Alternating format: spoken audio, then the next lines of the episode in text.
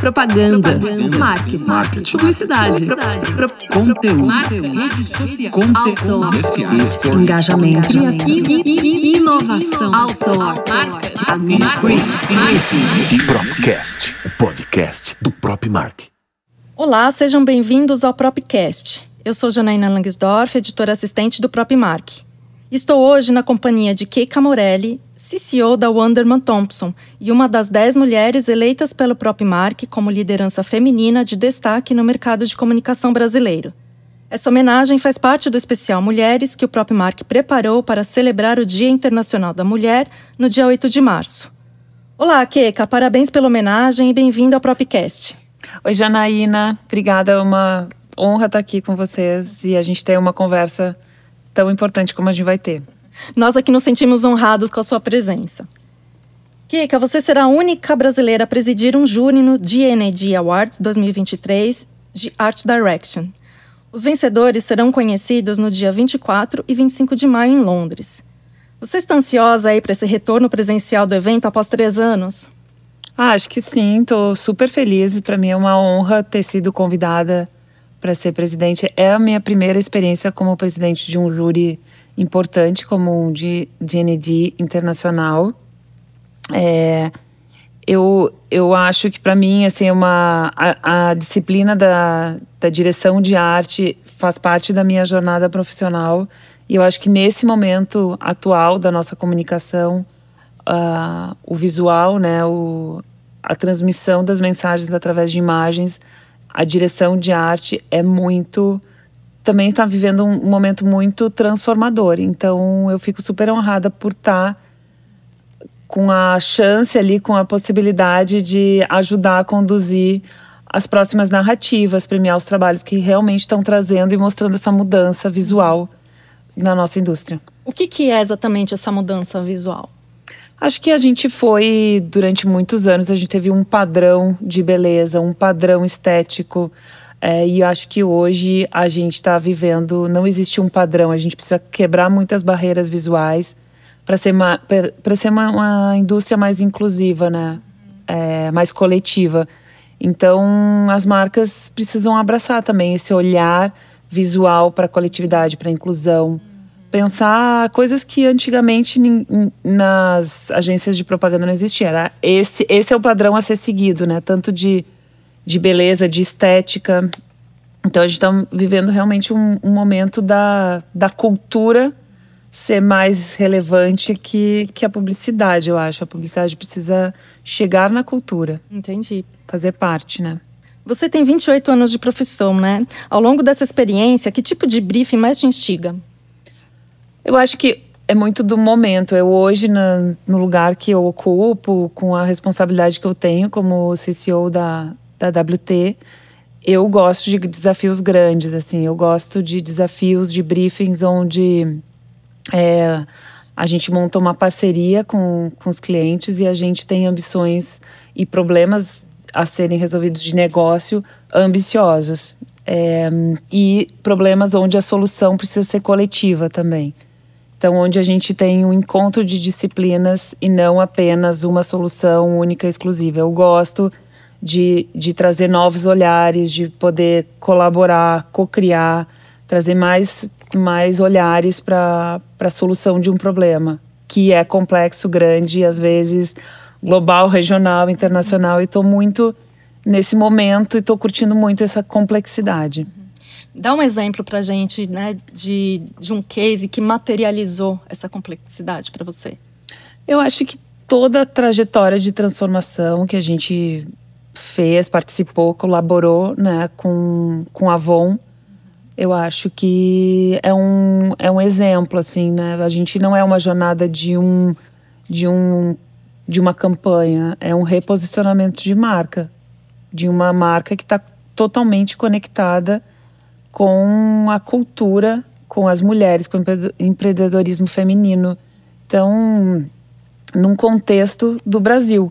Então, não, não é uma solução de, de uma disciplina, não, nem de um ponto de vista só do cliente que pede uma resposta para a agência e a gente responde e entregou. Não, é uma jornada coletiva que a gente tem muitos processos de escuta, é, de se aprofundar num assunto para realmente trazer uma solução que, que tenha relevância para a marca, para as pessoas. Então, esses desafios de conexão entre marcas e pessoas é o que é, eu, eu adoro, tá? Construir caminhos de conexão com caminhos únicos, né? Que, que as, as marcas têm. Eu acredito muito que as marcas têm que criar caminhos de autênticos e de originalidade para elas conseguirem se diferenciar.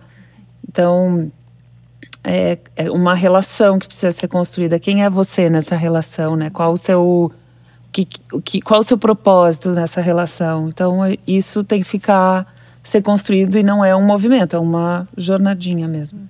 Você falou de escuta, né?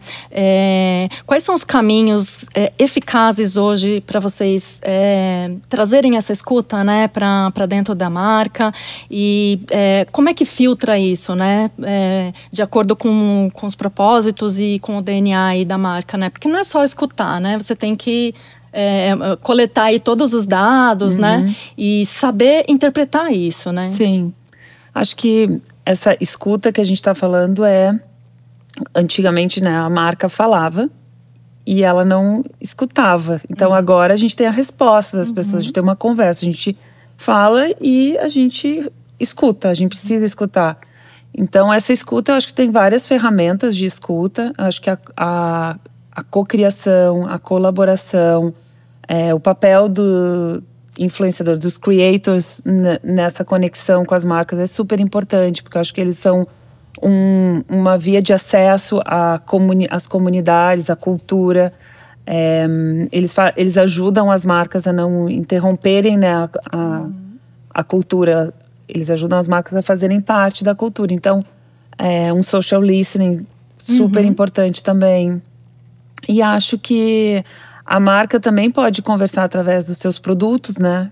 Porque se você está tá fazendo parte, se você está criando produtos que respondem a necessidades, acho que parte parte daí, né? A gente tem que ter um, claro. a gente tem que estar tá ajudando as pessoas a resolver problemas Sim. a partir do serviço ou do produto que essa marca se propõe a fazer. É a relevância, né? Exatamente. Uhum. Qual, por que que você existe? E aí depois a gente precisa criar o diálogo e escuta, porque o mundo está mudando muito rápido. Então, o que faz sentido é, num momento não vai fazer no outro. Então, isso é uma constante. É uma dinâmica. É uma dinâmica, né? exatamente. Uhum.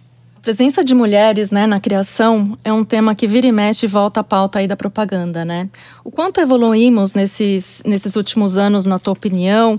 E será que esse é um assunto para a gente ser, parar para discutir só no Dia das Mulheres? Ou a gente precisa extrapolar realmente isso para outras discussões em outros momentos? Eu, eu adorei esse ponto que você trouxe. Era, é um assunto, né? Por que, que a gente está falando de liderança feminina sempre no Dia das Mulheres? É, a gente tem que fazer com que a, a, liderança feminina ocupe os lugares dos assuntos que essa liderança feminina está liderando. então, elas têm que ocupar pautas de negócio, pautas de. seja lá o assunto que, que for, né? É, então, eu concordo muito. Eu acho que a gente evolui, mas a gente é sempre atentos e fortes, né?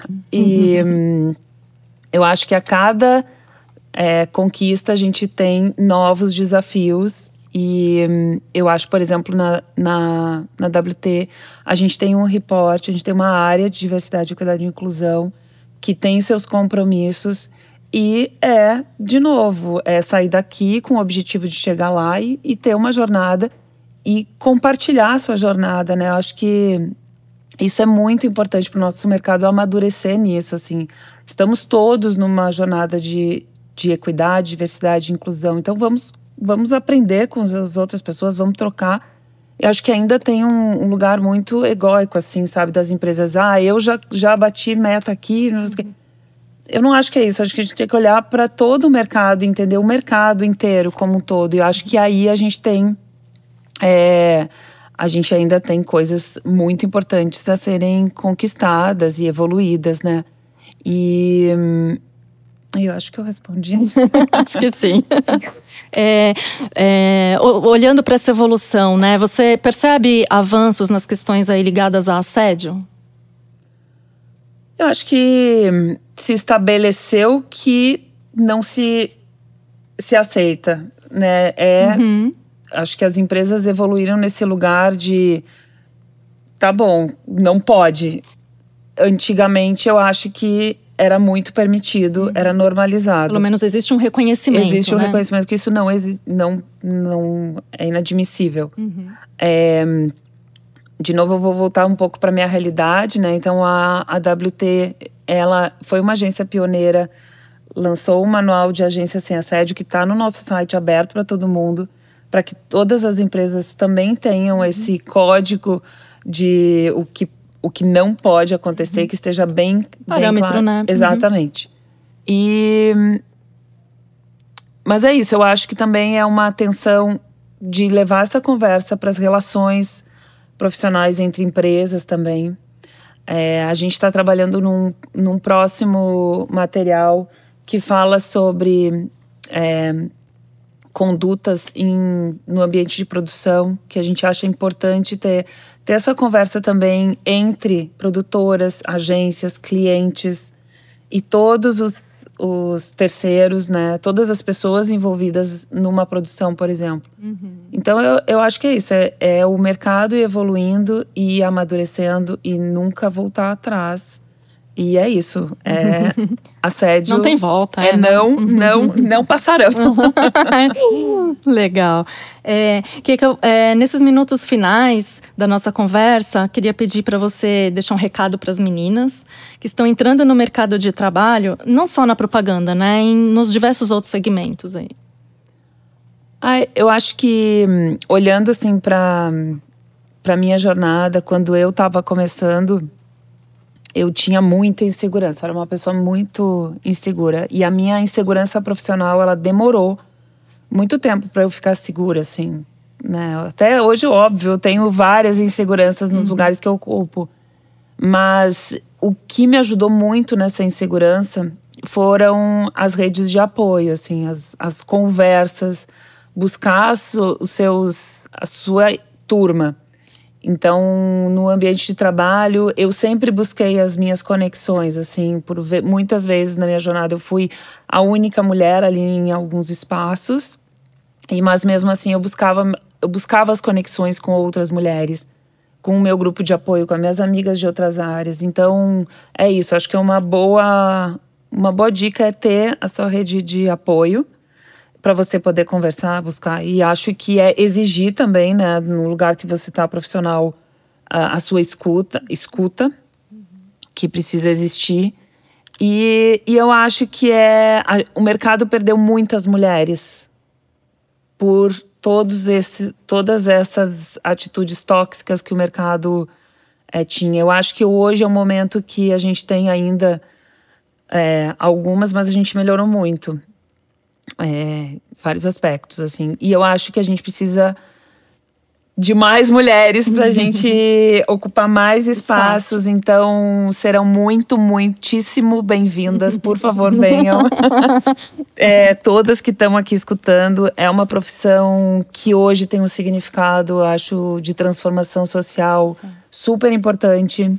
Você vai, você pode encontrar empresas que tenham propósito, é, que estejam nas pautas relevantes. Então, ainda tem muitas empresas ainda que não estão conectadas, mas existem empresas ainda, ah, existem empresas já mais conectadas com seus propósitos claros e tentando transformar o mundo aí para o lugar que a gente quer.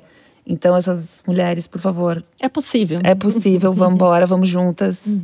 e é aí. Legal. É, você falou de experiência, né? Você é gaúcha? Sou.